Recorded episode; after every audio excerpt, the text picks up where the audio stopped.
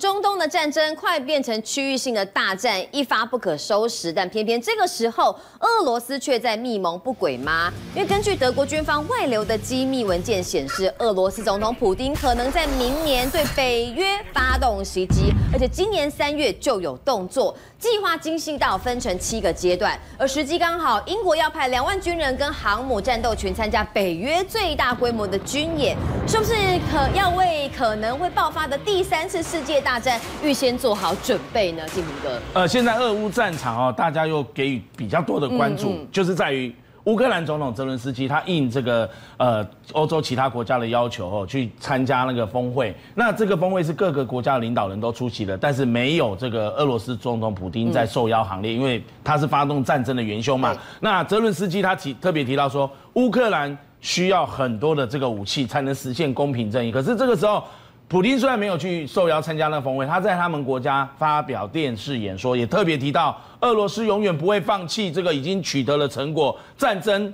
要继续，乌克兰的国家地位啊会遭到不可挽回的打击。所以你听到普京的发言，他其实一点都没有松动的意思，嗯，甚至呢好像感觉上也回呛这个泽伦斯基，甚至回呛泽伦斯基背后的这些欧盟、美国和北约国家，为什么？讲话这么有底气，对，因为俄罗斯的军队已经攻占了乌克兰百分之十七点五的领土了。几个月以来的战事虽然僵在那边，但是形势似乎对乌克兰的军方不太有利。而你现在看到画面上这个是乌克兰的军队的这个装甲车啊，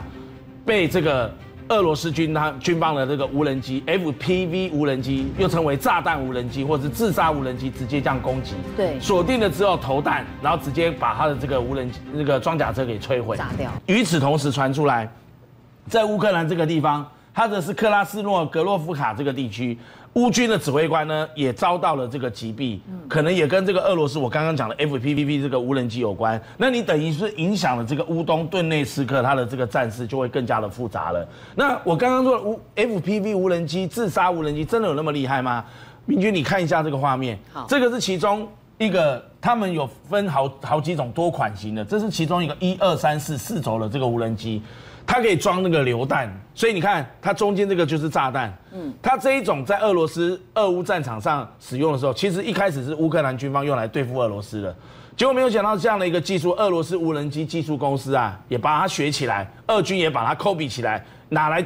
返回去对付乌克兰，那像这样的一个无人机啊，俄罗斯现在有一种叫做地狱特种轰炸无人机，对乌克兰军方的这个阵地会展开类似那个空军的轰炸机经过之后展开的地毯式的轰炸。地狱式的这个它的特别的这个特种轰炸无人机，它的里面有九个这个榴弹的这个投弹槽，就是九个弹药弹药仓就对了，然后它可以一次放三个，棒棒棒棒棒，然后。三批这样过去了之后呢，它的它的吸带的重量可以超过四公斤左右，足够了。它可以带那种 VOG 十七或 GP 二十五这种榴弹，八二毫米的这种榴弹，然后作战半径又是方圆五公里，我这样遥控遥控。飞上去之后呢，我发现前方有阵地，然后我带的那个视角，我看到之后，我就可以开始精准的投弹，就把它丢。而且它的不用，它不用停下来再投弹，它可以直接一一面移动，快速的这个飞行移动的时候，它就一直丢一直丢，避免被轻型的武器，比如说枪炮弹啊打下来，看到它就很容易击落。所以方便又好用，然后成本又小，然后又可以提高它的战场存活率。乌克兰军方面对以前是这种发明的战术，现在被俄军拿去照抄，然后又发扬光大，用更多的无人机。你看到现在这里面一台一台的俄罗斯无人机技术公司提供给俄罗斯军方拿去俄乌战场支援用的。你看，这就是这些四轴型的无人机，这几百台啊，嗯、看得让人家头皮发麻。你可以想象这几百台，每一台都装上一枚炸弹。乌克兰的战场上的那些军事装备会有多少遭到袭击？尤其是像我们刚刚看到那种装甲车辆在行进的时候，就会被这样攻击。对，那俄军不只是这样，他用无人机的战术开始去对付乌克兰。白俄罗斯的国防部报告也显示说，白俄罗斯的军队现在也被派往俄罗斯展开跟俄罗斯联合的军事演习。似乎白俄罗斯的这个军方，你是不是有干预战争的嫌疑？也被这个北约国家开始去怀疑。那俄乌紧张的局势会不会因为这样的一个一连串的？俄罗斯跟白俄罗斯联合军演而升级那个紧张的局势，当然有待观察。嗯、但这个时候，法国总统马克宏还是比较有义气啦。嗯、他从头到尾虽然跟普京谈了多次调停失败，但是呢，至少马克龙说他要提供乌克兰最新的法国的四十枚可以精准打击目标的这个巡弋飞弹，而且是逆中的哦，还有数百枚的这个炸弹，这个就是法国要提供的这个巡弋飞弹，逆中巡弋飞弹之一。而且他特别警告哦，如果让俄罗斯啊赢得了这一场俄乌战事哦，那搞不好会就会让俄罗斯去破坏整个世界的秩序。似乎马克龙根本不是危言耸听呐。好，的确，为什么现在连马克龙都要跳出来警告说，哈，就担心俄罗斯破坏世界秩序？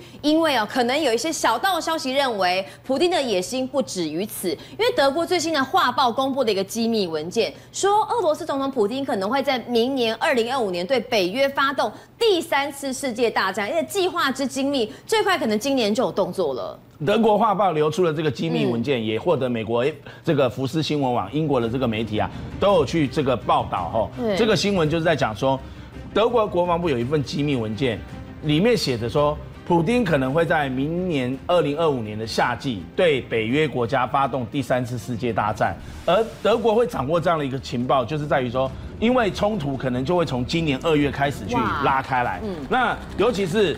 这个地方是什么？这个是波罗的海，波罗的海三个小国：爱沙尼亚、拉脱维亚、立陶宛。那这边是波兰，嗯，这边有一块这个很狭长的这个地方，这个狭长的地方，它是这个有北约东翼的阿基里斯腱之称，叫做苏瓦乌基走廊。这个地理名词叫做苏瓦乌基走廊。好，这一块蓝色的地方是加里宁格勒，是俄罗斯的飞地。飞地就是说。俄罗斯的领土，但是你从陆地上这边跨过白俄罗斯、乌波罗的海三国，没有跟它连在一起，你没有办法连在一起。你从那边要俄罗斯哦，你要搭飞机才能过来这个地方。哦，那所以俄罗斯呢，为什么会跟这个所谓的苏瓦乌基走廊有关呢？一旦苏瓦乌基走廊被俄罗斯军队攻下来，你看了北这个北部的这个。欧洲偏北欧的三小国波罗的海，这个爱沙尼亚、拉脱维亚、立陶宛，他们就危险了。他们跟陆地上的、跟这个波兰还有跟北约的联系就会被切断了。那。这个国防机密文件据说分成三个阶段。嗯，第一个阶段就是俄罗斯的这个境内，他打算在动员二十万名的这个士兵进攻乌克兰。嗯，那第二阶段呢，就是在四月份，今年四月的时候，对乌克兰的军队哦进行春季大反攻。那这我突然想到，刚才吉米哥讲的，白俄罗斯怎么派这么多军人去演习，对不对？对，是不是有迹象？是。然后预计今年六月，是预计六月啦。如果顺利的话，打完这场俄乌战事哈，然后接下来。到了这个第五阶段啊，它的这个利用就是今年年底刚好台湾总统大选，我们上礼拜结束嘛。可是美国总统大选年底，呃年底哦，川普跟拜登，或者是有没有其他候选人？反正美国总统大选年底落幕的过渡阶段。嗯，那。俄罗斯到时候可以撑出说这个立陶宛跟波兰的这个边界啊，就是苏瓦乌基走廊这个地方，因为这个是立陶宛跟俄罗这个乌克兰的边界，也是它的飞地跟波兰的边界。说这个边境地方地方啊，有人这个有谣言啊，有发动这个呃这个很容易煽动就对了，然后让他们产生动乱，俄罗斯就要派部队来镇压嘛。然后到了这个第六阶段。也就是明年一月的时候呢，他就开始，俄罗斯可以借机在三月底之前，向波罗的海跟白俄罗斯的西北方派遣四七万多名部队征兵。到了这个明年的五月的时候，就是二零二二五年五月最后一个阶段，也就我们一般战场上才讲的 D-Day，他们就开始引发第三次世界。因为俄罗斯动任何一个国家，北约的规定第五条，你只要哪一个国家被侵略了。就全部的北约就要跟着打，北约就会跟着跟俄罗斯打。俄罗斯跟北约打，美国会袖手旁观吗？可能美国不会袖手旁观。美国、北约加俄罗斯，那其他国家，然后又掺杂掺杂进来，美国还有中东战场，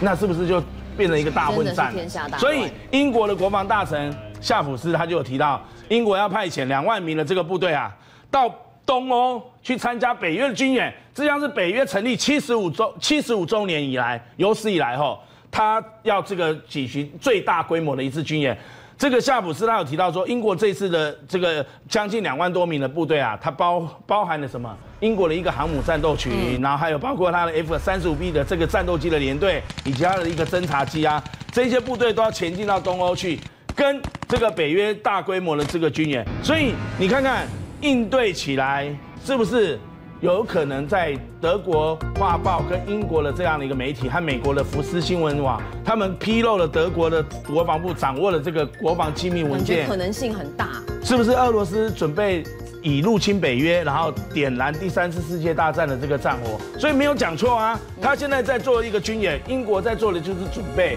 跟美国跟北约在这个东。政界、商界、演艺界。跨界揭秘，